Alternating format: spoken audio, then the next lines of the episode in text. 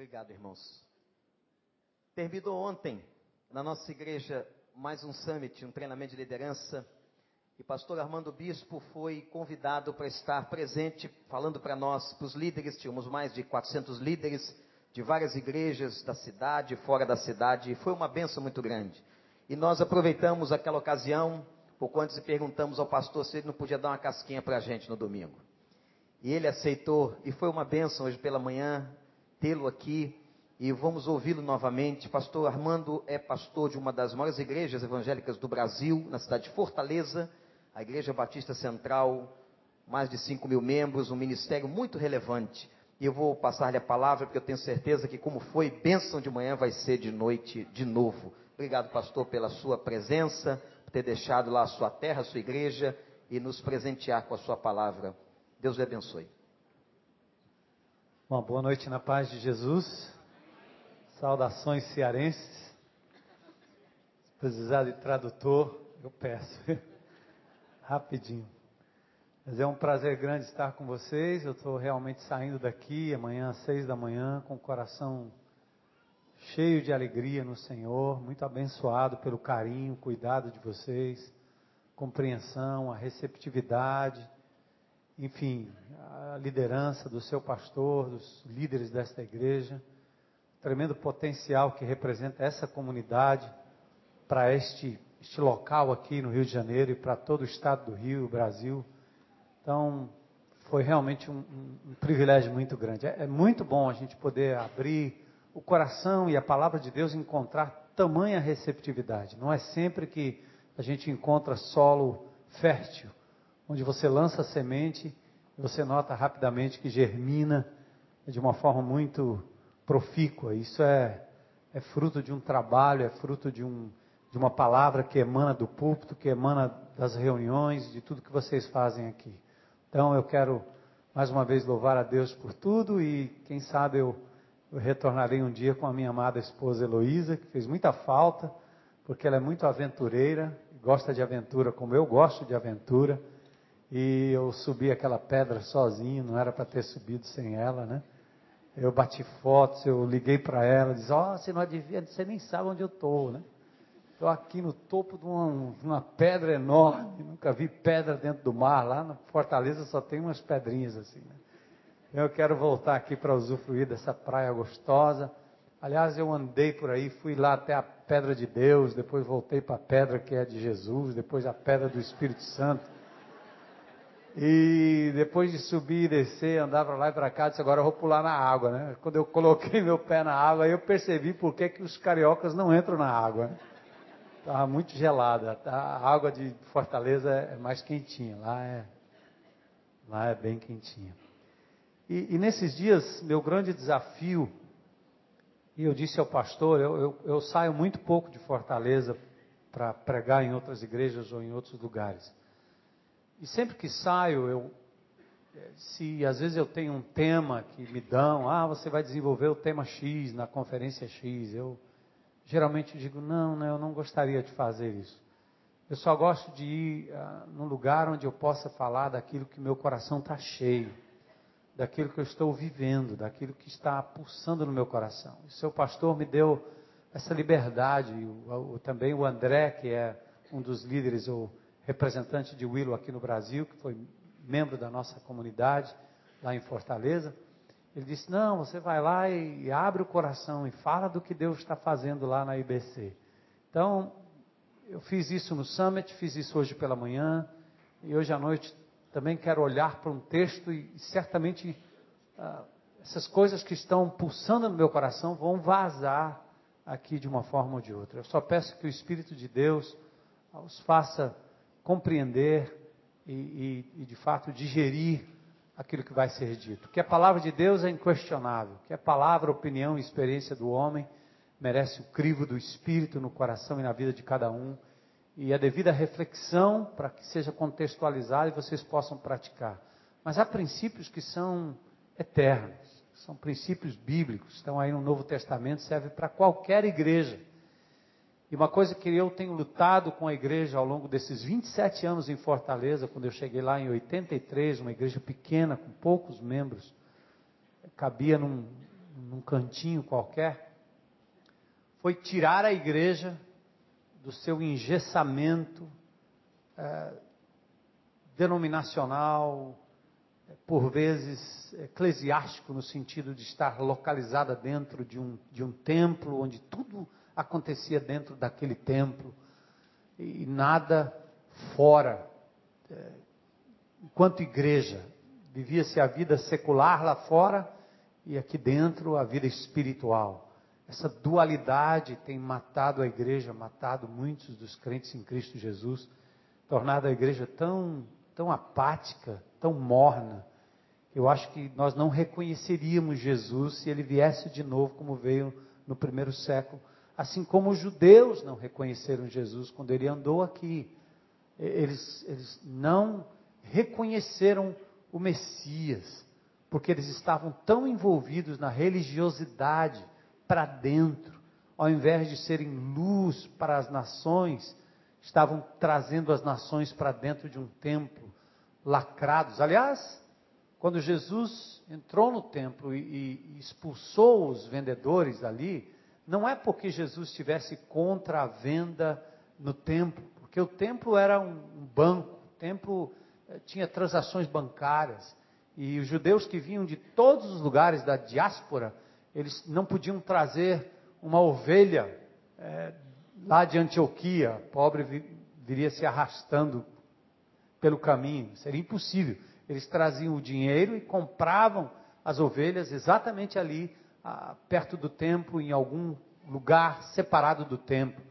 Mas o problema daquele momento em que Jesus pega o azorrague e expulsa aqueles cambistas dali, aquele povo, é porque uma área do templo que houvera sido separada para os gentios, para atrair pessoas para a fé no Jeová, no Senhor dos senhores, aquele lugar tinha sido ocupado como lugar de transação comercial. Não havia espaço para os gentios. Jesus está escrito: minha casa será chamada casa de oração. Esse texto toma como base o Velho Testamento, o livro de Isaías, demonstrando que realmente o Senhor tinha deixado aquele espaço exatamente para que os gentios pudessem vir e ouvir e que essa palavra pudesse sair mundo afora. E a gente tem insistido nisso lá na IBC. É, o culto que acontece num lugar confinado não é a igreja, não é o todo da igreja. A igreja se manifesta quando ela sai destas portas afora e leva o abençoado Evangelho de Jesus. E torna o acesso das pessoas muito mais fácil. Os crentes são mãos, se tornam mãos, pés, olhos, ouvidos, ombros de Jesus. Corpo de Cristo vivo que se movimenta. E eu tem um texto da palavra de Deus que me ajuda bastante a refletir nesse papel importante de sermos abertos para que as pessoas possam conhecer esse maravilhoso Jesus. Alguns anos atrás, a minha esposa é, decidiu adotar cinco meninas de programa da Beira-Mar, cinco prostitutas. Eu achei aquilo muito estranho, mas ela decidiu adotar cinco meninas. E dentre essas meninas, algumas eram sustentadas por europeus e muito bem sustentadas. E nós achávamos que jamais lograríamos êxito em cuidar daquelas meninas da forma que a minha esposa estava se propondo. Não era trazê-las para a reunião da igreja, mas nós fomos até a beira-mar, ela foi até a beira-mar e conquistou o coração de cinco meninas. E nós tivemos que investir é, algum dinheiro para colocá-las num, num, numa espécie de albergue, umas casinhas onde elas ficaram por um tempo e nós estávamos ali pagando aluguel para aquelas cinco meninas. E ela estabeleceu regras naquela casa e começou a amar aquelas meninas como se ela fosse a mãe. Ela adotou cada uma, encheu de amor. Isso respingou na nossa casa, respingou na, na rotina da nossa família. Ela recebia telefonemas na madrugada e recebia telefonemas quando as meninas às vezes voltavam para as mãos dos estrangeiros que as exploravam com dinheiro, com tanta coisa. Mas foi tanto amor, foi tanta persistência. Nós fomos madrugadas buscá-las na beira-mar de volta, porque elas infringiram a regra e saíram do lugar. E, e foram anos de, de investimento. Eu, anos que eu digo, quatro, cinco anos de investimento na vida dessas meninas. Mas como foi importante. Meninas que comeram pela primeira vez numa mesa na nossa casa. Meninas que receberam um abraço amigo pela primeira vez. Meninas que nunca tinham experimentado o abraço de um, de um homem que pudesse exercer o papel de pai. Meninas que foram exploradas de todo jeito. Mas o amor de Jesus foi onde elas estavam. As recolheu para um, para um lugar. Ofereceu a elas um abrigo. Amou com o amor de Jesus. E duas dessas meninas, uma delas a Ritase, que mal sabia ler e escrever, aprendeu a ler, diplomou-se no segundo grau, entrou na faculdade e formou-se na faculdade. E enquanto isso, o outro membro da igreja estava investindo a sua vida num traficante que usava uma sucata para distribuir drogas para os catadores de lixo, de reciclado lá em Fortaleza. Mesmo amor, mesmo tipo de amor que vem de Deus, vazou para aquele rapaz. Ele foi para a nossa casa de recuperação, foi recuperado, e ele parou de usar o crack, parou de traficar e usou a sua sucata agora como um posto avançado da igreja e do reino de Deus para trazer esses, essas famílias que moram nas ruas e que ganham dinheiro e trocam pelo crack ele começou a amar, a amar, como ele foi amado. E sabe o que aconteceu? A Ritásia, uma das meninas ex-prostitutas, casou-se com o Daniel. E hoje eles têm uma família bonita e eles têm uma obra fantástica no, num projeto chamado Reciclando Vidas, que tem transformado a vida de muitas famílias, muitos catadores, que agora estão transformados pelo poder do Senhor Jesus Cristo. Tudo isso e eles nunca, por um bom tempo, pisaram num culto público da IBC. Porque a igreja foi igreja onde eles estavam. A igreja abrigou numa outra dimensão. Isso é tão importante. É o que nós temos enfatizado lá na IBC através dos grupos pequenos. Crentes que estavam anos estéreis, sem se reproduzir, sem investir a sua vida em ninguém, em nada. É, em si mesmados, né? É, engordando com tantas lições, com tantos cultos, com tantos programas, tantos DVDs. De repente, o Espírito de Deus começou a usar essas pessoas de uma forma maravilhosa. E Fortaleza está sendo invadida, não só pela IBC, mas por outras igrejas que assim agem também com esse maravilhoso Evangelho de Jesus. E eu sei que Deus está fazendo isso aqui nessa igreja também. E fará muito mais levantará os sacerdotes e as sacerdotisas do Senhor, como nós falamos hoje de manhã. Homens e mulheres ungidos e ungidas do Senhor, sem esperar pela liderança, porque nós somos mais um, fracos, falhos, com as nossas lutas e problemas. E o que acontece no ministério para valer acontece fora dessas quatro paredes. E eu tenho um exemplo, e eu peço que vocês abram comigo em Marcos, no capítulo 2. Eu vou ler versículos 1 até o verso, verso 1 até o verso 12. É um texto conhecido, é um texto bastante simples. Certamente seu pastor já pregou nesse texto, se não uma ou mais vezes, né? Mas a simplicidade desse texto nos mostra coisas importantes acerca dessa abordagem destes quatro homens, esses amigos que ousaram ajudar, investir em alguém carente e necessitado. Capítulo 2 do livro de Marcos, do versículo 1 até o verso 12. Poucos dias depois, tendo Jesus entrado novamente em Cafarnaum, o povo ouviu falar que ele estava aonde? Em casa. Ele não estava no templo. Estava em casa. Então muita gente se reuniu ali de forma que não havia lugar nem junto à porta. E ele lhes pregava a palavra. Vieram alguns homens trazendo-lhe um paralítico, carregado por quatro deles. Não podendo levá-lo até Jesus por causa da multidão, removeram parte da cobertura do lugar, do telhado, onde Jesus estava, e, e pela abertura do teto, baixaram a maca em que estava deitado o paralítico. Vendo a fé que eles tinham, Jesus disse ao paralítico: Filho, seus pecados estão perdoados. Estavam sentados ali alguns mestres da lei, e raciocinando em seu íntimo, eles diziam assim, né? Por que esse homem fala assim? Está blasfemando. Quem pode perdoar pecados a não ser somente Deus? Jesus percebeu logo em espírito que era isso que eles estavam pensando e lhes disse: Por que vocês estão remoendo essas coisas em seu coração?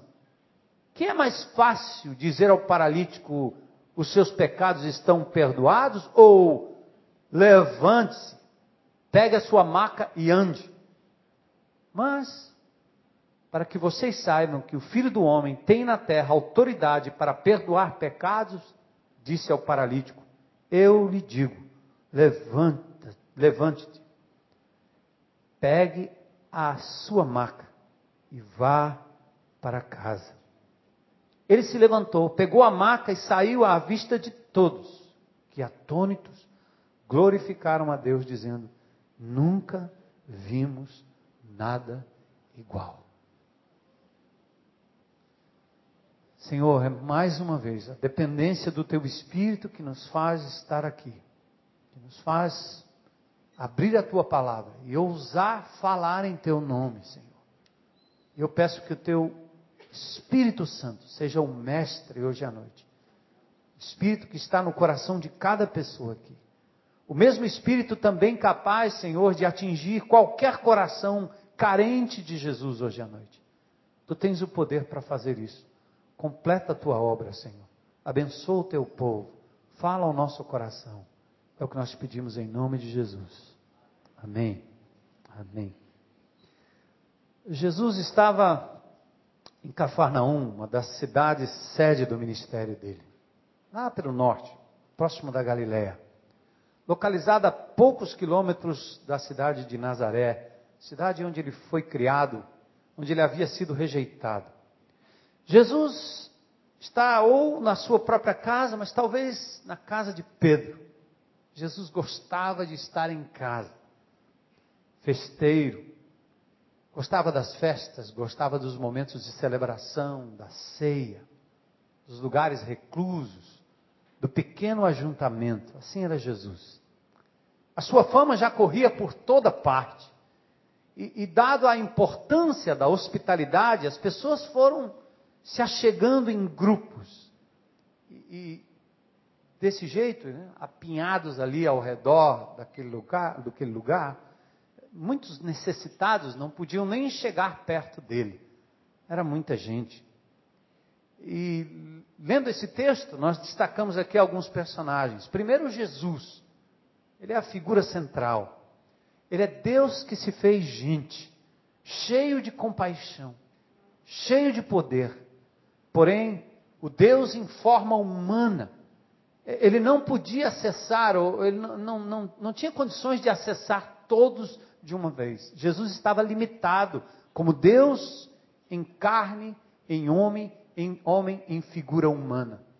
Ele não podia estar em todos os lugares ao mesmo tempo, ele não podia atender a todos, então ele estava ali limitado e cercado por aquela multidão. Ah, sim. Os escribas e os fariseus também estavam lá.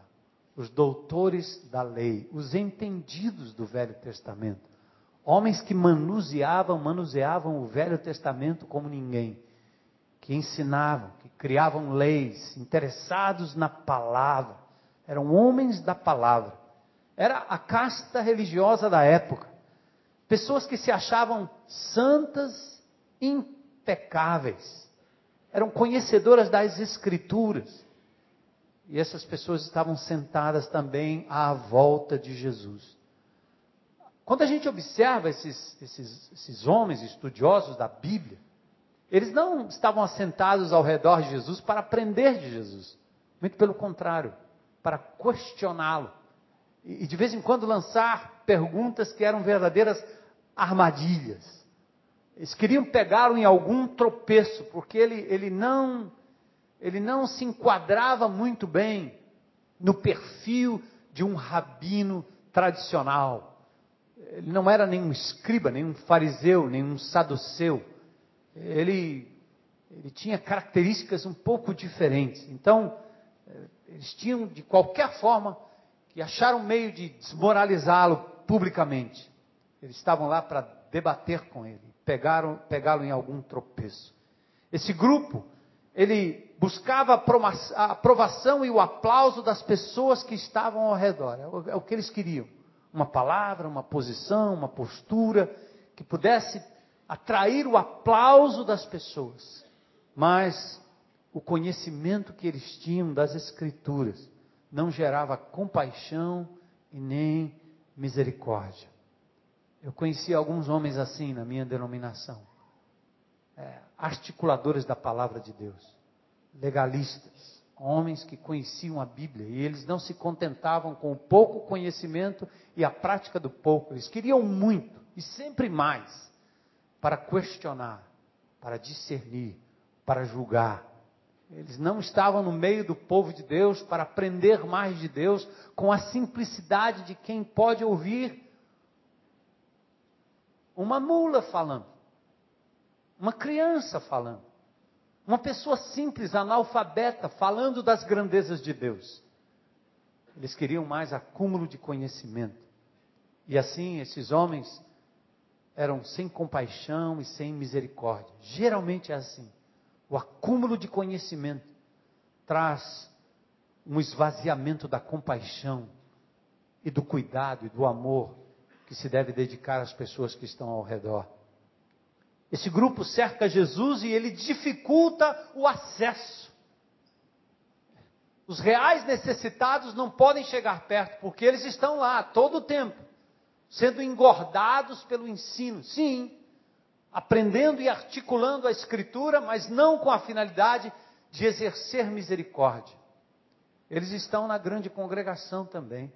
Eles assumem lugares estratégicos, mas o seu intuito é sugar informação e buscar a ocasião para criticar as iniciativas daqueles que vão buscar o perdido, ou da igreja que abre as suas portas para que aqueles que não têm Cristo entrem como estão além de Jesus, os escribas, os fariseus, nós temos também a multidão que está ao redor do Senhor. A multidão estava à porta, dentro e fora da casa. Com certeza, entre estes estavam os curiosos, os interessados no ensino de Jesus também. Os religiosos gostavam do formato do culto, mas eles talvez não percebessem a presença poderosa de Jesus ali naquele lugar. Muitos impediam, inclusive, a entrada ou a aproximação daqueles que gostariam de estar mais perto de Jesus, pela carência e pela necessidade. Bom, outros talvez estivessem ali na periferia mesmo, ficar do lado de fora, olhar pela janela. Ah, o ensino é interessante. Vou ficar por aqui à distância. Como Pedro, quando foi flagrado, naquele momento em que ele estava à distância, Jesus sendo julgado, ele se aquentando ali a tua voz te denuncia, Pedro. Ah, eu não conheço aquele homem. Quando é conveniente, eu me aproximo. Quando não é conveniente, eu me distancio.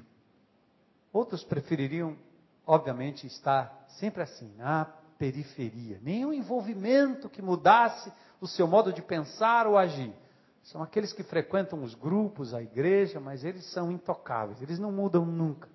Eles não querem envolvimento ou aproximação, eles não escancaram a vida, eles não gostam da comunhão mais íntima, porque os transforma de castanhas no vidro para uvas, que na verdade vão se derretendo uns nos outros, uns aos outros. Ah, essa era a multidão que estava ali. Creio que podemos classificar assim a multidão de hoje, com os mesmos parâmetros daquela que estava ao redor de Jesus. aos que se envolvem e os que não se deixam envolver. Ah, mas também aqui nós temos quatro amigos do paralítico. Diferentemente da multidão, eles querem mais do que informação. Eles querem envolvimento. E eles farão o que for possível para conduzir aquele pobre, desgraçado, paralítico, que talvez eles nem conhecessem direito. Leva ele. Ele precisa estar perto e tocar o Mestre. Nós faremos qualquer coisa para que isso aconteça. Sabe por quê? Eu tenho a impressão que aqueles homens conheciam a graça de Jesus como ninguém. Aqueles homens experimentaram a transformação e o poder de Jesus, então eles sabiam que a resposta estava nele, no Senhor.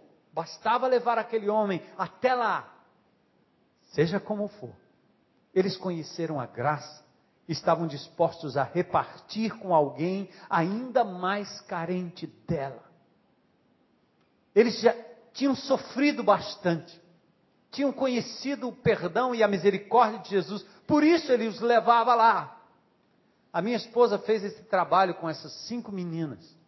Duas delas estão casadas, uma terceira e quarta solteiras, e uma voltou para a prostituição. É assim. Mas sabe quando minha esposa fez isso? num momento de muita dor na vida dela, alguns anos atrás. Profunda crise existencial como mulher. Eu nem sabia de tudo aquilo. Crise com envelhecimento, a mãe próxima tendo câncer, morrendo. Ela se viu na mãe e começou a projetar coisas. É um testemunho tremendo que a Heloísa tem. Coisas lá do seu íntimo. Eu vi minha mulher chorando no sofá, quase definhando, como se fosse um feto querendo a morte. Tinha tudo. Conhece Jesus desde os sete anos de idade, mas passou por uma crise tremenda. E depois daquela crise que o Senhor a levantou por um milagre, por um toque do Espírito Santo, num momento maravilhoso de dispensação de poder, aquela mulher se reergueu como nunca, porque agora ela era capaz de compreender a dor do outro como nunca. É aquele Deus que trabalha na gente através da lente da lágrima. Fez isso com Elo, ela se tornou mais sensível. Minha amada esposa, uma italiana ativa. Ela é muito ativa. E ela se tornou uma mulher mais reflexiva, mais pensativa, mais misericordiosa. Todo o cristianismo de anos, anos, anos, produziu muito fazer, mas pouco do ser, do estar aos pés de Jesus, como nos anos em que ela passou por aquela fase terrível, que eu não podia fazer nada a não ser orar, amar e estar ali à disposição dela. Deus fez a obra e tornou aquela mulher numa mulher sensível. Eu penso que esses quatro homens também é mais ou menos desse naipe, daqueles que estão sempre olhando para a sua própria vida e se sentindo de verdade agraciado por Jesus de uma forma maravilhosa. Capaz de compreender a graça do Senhor Jesus Cristo. É como aqueles dois filhos, né? O filho pródigo, o filho próximo. O filho pródigo, tão grato, tão humilde, tão sensível. E aquele filho obediente, Caxias, cumpridor do dever, mais perdido que o outro, mesmo em obediência, porque a sua relação com o Pai era uma relação de autojustiça. Nós crentes em Cristo Jesus, depois da conversão, parece que nós vamos perdendo um pouco a noção da realidade da nossa pecaminosidade e vamos nos blindando e nos tornando tão santos, tão blindados, que nós já vamos nos distanciando, inclusive, das pessoas que sofrem, que doem, que estão no estado em que estávamos, porque nós nos esquecemos rapidamente da graça de Jesus. E não conseguimos mais olhar para um pecador, para uma prostituta, para um bandido e dizer: Este homem aí sou eu, sem a graça de Jesus. Então, a sensibilidade veio como estes homens, eu tenho certeza, o, o texto não diz claramente, mas Eles agem diferentemente daqueles que estão ao redor de Jesus, ocupando o espaço, não impedindo que as pessoas se acheguem. Estão ali para beber informação, mas não para serem canais de transformação, para abrir caminho, para serem pontes para que as pessoas possam chegar até o Senhor. Mas os quatro amigos, diferentemente da multidão, eles querem isso, envolvimento. Estes são os que recebem pleno perdão e graça e estão tão cheios disso todo o tempo que eles não podem resistir o privilégio de compartilhar, de abrir a casa, de abrir a vida, de abrir o coração, de abrir o abraço, a mão amiga. Mas também tem o paralítico aqui, né? É o homem que traz no seu corpo as marcas do pecado. A paralisia não é congênita pois além do físico, nele havia algo que carecia de perdão. Viu como ele foi curado? Lembra-se? Um homem rejeitado pela sociedade, discriminado e alvo de preconceito. Impossibilitado de agir como alguém da multidão. Aliás, ele estava impossibilitado de chegar aos mestres da lei e muito menos a Jesus. E às vezes eu acho que tanto para o governo, como para as autoridades eclesiásticas, como para a própria igreja em algumas instâncias, os paralíticos, os doentes, servem ou como matéria de sermão, ou como matéria de comparação, ou seja, nunca meu filho seja como um desses pecadores. Não fume como ele fuma, não beba como ele bebe. Esse é um inveterado pecador, fadado ao inferno. A gente não é capaz de dizer, meu filho, a fraqueza desse homem é a mesma fraqueza do papai. E a única razão que eu não estou no estado desse homem é porque a graça de Jesus me alcançou. Entende? Eu digo para a igreja, quando você ouvir uma notícia de um bandido aqui de Fortaleza, e nós temos um trabalho forte no presídio, muito forte. E eu gosto de estar no meio dessas pessoas. E de vez em quando aparece um lá que matou três, quatro. É menor. A gente vai buscar lá no abrigo, traz para cá, traz para cá. Senta aí. Eu tenho que dizer, igreja de Jesus, está vendo esse homem aqui? Está vendo esse traficante aqui? Está vendo esse assassino aqui? Está vendo? Está vendo? Essa pessoa aí sou eu. Eu, sem Cristo. Sou eu, sem Jesus. Entende? Aquele paralítico não tinha condições de chegar. E às vezes eu acho que nós nos alimentamos dessas pessoas. Lembra na porta chamada Formosa? O paralítico estava lá pedindo dinheiro. Então é fácil. Sabe o que você faz com os bandidos? Com você dá parte da polícia. Sabe o que você faz com os pobres? Joga uma moeda. Tlim. Aliviou a consciência. Deixa ele lá. Porque se ele ficar lá, ele é o meu alívio da consciência. Todos entram no templo, todos entram no templo, todos entram no templo e passam por aqueles que estão na sarjeta. Como você passa por eles? Ah, mas quando eu passo eu olho, eu oro por eles. Ah, mas na época da, da, das crianças eu, eu, eu, levo um brinquedinho, eu encho meu brinquedo de carro, de, do carro, a gente do meu carro de brinquedo e saio distribuindo por aí. Eu alivio a minha consciência. Os nichos de pobreza da nossa cidade são sustentados pelos demônios que mantêm a pobreza, porque enquanto isso, a verba sendo dispensada, a verba sendo embolsada e pouco se chega no bolso de quem precisa. Há uma semana atrás eu estava com o governador do estado do Ceará e eu disse a ele: governador, o amor de Jesus construiu um açude num município abandonado, próximo a Canindé, com 60 mil reais. Sabe quanto custaria aquele açude com um milhão de metros cúbicos de água? Sabe quanto isso custaria para os cofres públicos? O senhor sabe, governador. Talvez vocês dispensariam um milhão para construir aquele açude, quando a igreja não gastou nem 100 mil. Por quê? Porque parte disso tudo fica pelo meio do caminho, alimentando os atravessadores e mal chega na boca das pessoas. Enquanto se dá um vale, se leva milhares por trás. Nós, crentes em Cristo Jesus, não podemos, nós somos a resposta para eles. A esperança daqueles dois homens que entram e dizem: Ah, você está aí, eu estou te vendo, olha para nós, eu estou olhando para você. E vocês já sabem o resto do texto, né? Eu não tenho prata, não tenho ouro, eu não tenho isso, mas em nome de Jesus, levanta e anda.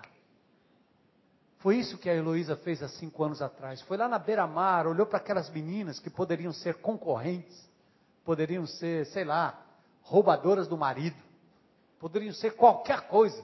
Ela foi lá e amou como uma mãe ama um filho e uma filha. Se eu não tenho dinheiro, eu não tenho euro para te dar, mas em nome de Jesus, vem, vem. Aquele paralítico estava exatamente naquela situação, impedido de entrar e de ter acesso a Jesus, porque todos se voltavam para ele, ao invés de abrir caminho para que outros pudessem entrar e tocar em Jesus para valer. Que momento! Hum. Rejeitado pela sociedade, discriminado, alvo de preconceito, impossibilitado de agir. O paralítico lembra os que ficam distantes da fonte de água viva. Exemplo daqueles que estão impregnados pelo pecado em suas consequências somatizantes. Eles estão aí nos condomínios, eles estão aí na repartição pública, eles trabalham lá com vocês, são vizinhos, são amigos. Porque hoje a droga, o crack, a pedofilia não está nos antros das favelas. Está em todo lugar. Eu não sei aqui, em Fortaleza é assim. Eu vejo o desespero de homens e mulheres que têm muito dinheiro, que preferem inclusive serem tratados anonimamente, para não comprometer o nome da família, que na cidade seria um escândalo. E eles levam seus filhos, às vezes até filhas, para tratamento anonimamente. Dariam tudo no mundo para ter aquela pessoa recuperada. paralítico lembra esse, esse tipo de gente. Doentes e carentes, nem sempre admitindo a falência múltipla do corpo e da alma. Eles precisam, mas não querem. Ou ainda não conseguem acesso ao poder de Jesus. Eles só têm acesso à igreja, templo, culto, horário, programação. As prostitutas não virão, porque não tem espaço, não tem ponte, não está aberto, está fechado. Porque o que nós fazemos aqui dentro é estranho para qualquer pessoa.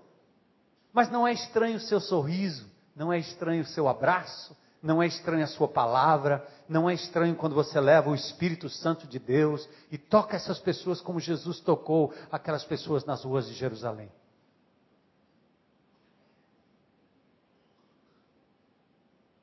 E os quatro homens, olha o texto,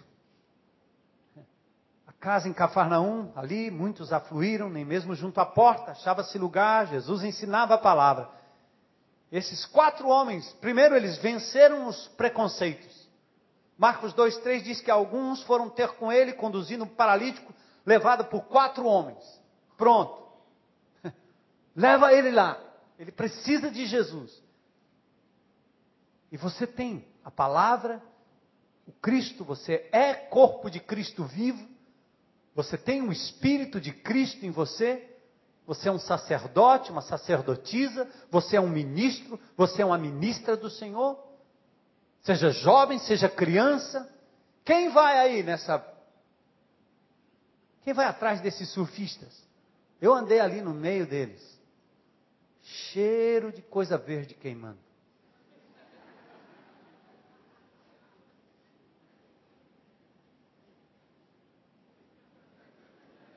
barato.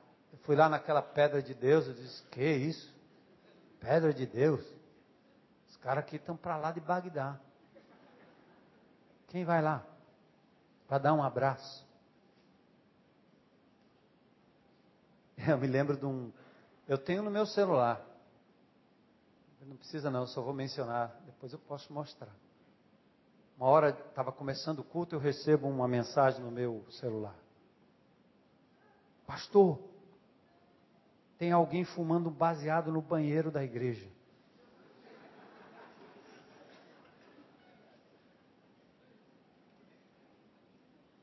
Quando eu li aquilo, eu fiquei indignado. Não com a pessoa que estava fumando baseado. Eu fiquei indignado com a pessoa que achou que eu era da Polícia Federal.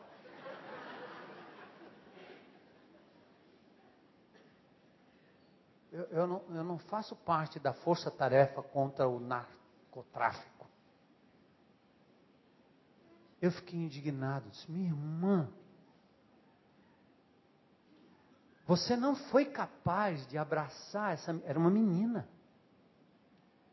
Você não foi capaz de abraçar essa criatura, se envolver na fumaça e falar para ela que existe um, um baseado baseado na Bíblia, baseado em Jesus, que vai dar a ela uma felicidade que ela não conhece. Você não foi capaz de acolher aquela pessoa e você denuncia para mim como se fosse um monstro queria colocar a perder toda a comunidade. Ou sairia talvez nas manchetes dos jornais: a igreja do pastor Armando Bispo agora tem baseado no banheiro. Percebe a atitude de nós crentes em Cristo Jesus? Nós queremos esterilizar tudo, porque perdemos a compaixão, o amor que Jesus teria por aquela menina. Imagine se Jesus entrasse naquele lugar, ele não ia entrar no banheiro das meninas, mas imagine se fosse um menino. Se Jesus chegasse perto de um menino, fumando um baseado, o que, que ele diria? Meu amado, como ele disse com a samaritana, não foi? O que, que ele fez com a samaritana? Conversou com ela sobre água. E depois ofereceu água viva, com amor e misericórdia. Ah, Jesus. O paralítico era uma pessoa rejeitada por causa do estigma da doença e do seu pecado, mas ele encontrou pessoas que se preocuparam com ele. Que tipo de pecado teria paralisado o paralítico? Roubo, amargura, rejeição, vício? Não sei. Nenhum pecado que não pudesse ser perdoado e tratado por Jesus. Você acredita nisso? Isaías 5 diz: Vinde, arrazoemos. Ainda que os vossos pecados sejam como a escarlata, eles se tornarão brancos como a neve. Ainda que sejam vermelhos como o carmesim, se tornarão como a lã. E aqueles homens foram capazes de amar e suprir as necessidades daquele homem. Deram ao paralítico uma abertura para confiar sem rejeição, a ajuda e sem rejeitar a priori aquele que daria a ele o milagre da restauração. Sabe por que, que o paralítico aceitou ser levado até Jesus? Porque, primeiramente, ele aceitou ser carregado por aqueles quatro homens. Ele confiou nos agentes da salvação. Antes de você falar que Jesus alivia o, o sofrimento, você precisa ser o alívio. Quando você diz assim, Olha, Jesus diz: Vinde a mim, cansados e sobrecarregados, e eu vos aliviarei. Aham. O que é que você está dizendo? Você tem que ser esse agente que leva o alívio. E você diz: Eu fiz isso por Jesus. Entende? Não aponte para um ser que está lá à direita do Pai em majestade e que lhe deixou aqui para ser o seu agente de salvação. Na empresa, no trabalho, na escola, no condomínio, em casa, no lazer. Essa, essa é a nossa chamada. Eles deram ao paralítico essa abertura. Quantos paralíticos físicos, emocionais e espirituais Deus tem colocado ao seu redor? Quantos temos aqui hoje à noite? Paralisados pelo medo, pela traição, pela frustração, pela traição, pela, pela mentira, pelo engano, pelo vício, pela adicção, Deus convida os cansados e sobrecarregados para que a sua igreja os carregue, receba e conduza ao seu filho Jesus. O Espírito do Senhor está agindo sobre nós. E Ele tem nos ungido para pregar libertação aos cativos. E o que é que nós podemos fazer com essas pessoas paralisadas ao nosso redor? Conduzi-las a Cristo. Amém? Peça a Deus. Peça a Deus para você perceber os paralíticos na porta chamada Formosa, fora da casa onde Jesus está. Peça a Deus que lhe dê sensibilidade. Para você sair daqui hoje à noite e começar a perceber o que é que Deus vai colocar no seu caminho. Eu tenho muitos amigos descrentes, muitos. Talvez mais amigos descrentes do que eu tenho amigos crentes. E com meus amigos descrentes, quando eu estou com eles, eu sinto cheiro de gente. Eu fui uma vez na África, em Moçambique, lá em Maputo. Encontrei com vários missionários. Frequentei várias igrejas evangélicas. Eu disse: Meu Deus, o que é que está acontecendo nesse país? As igrejas pequenas, pequenas, uma multidão de pessoas treinando líderes que, afinal, o que é está acontecendo com a igreja? Aí eu fui ver as mesquitas lotadas de jovens. As igrejas batistas que eu conheci lá, pequenas, poucos jovens. As mesquitas lotadas de jovens. E eu fui para uma reunião de treinamento com líderes e missionários. Depois eu disse para o meu amigo, meu irmão, dá licença. A próxima vez que eu voltar aqui, eu quero sentir o cheiro de gente. Gente. Gente carente, gente necessitada, gente que precisa. Eu quero falar com gente. E Deus, quando eu voltei lá da outra vez, ah, eu fui para pro, os bares, eu fui conhecer os lugares de shows de Maputo, levei a minha equipe comigo, fui conhecer onde é que tem boate aí.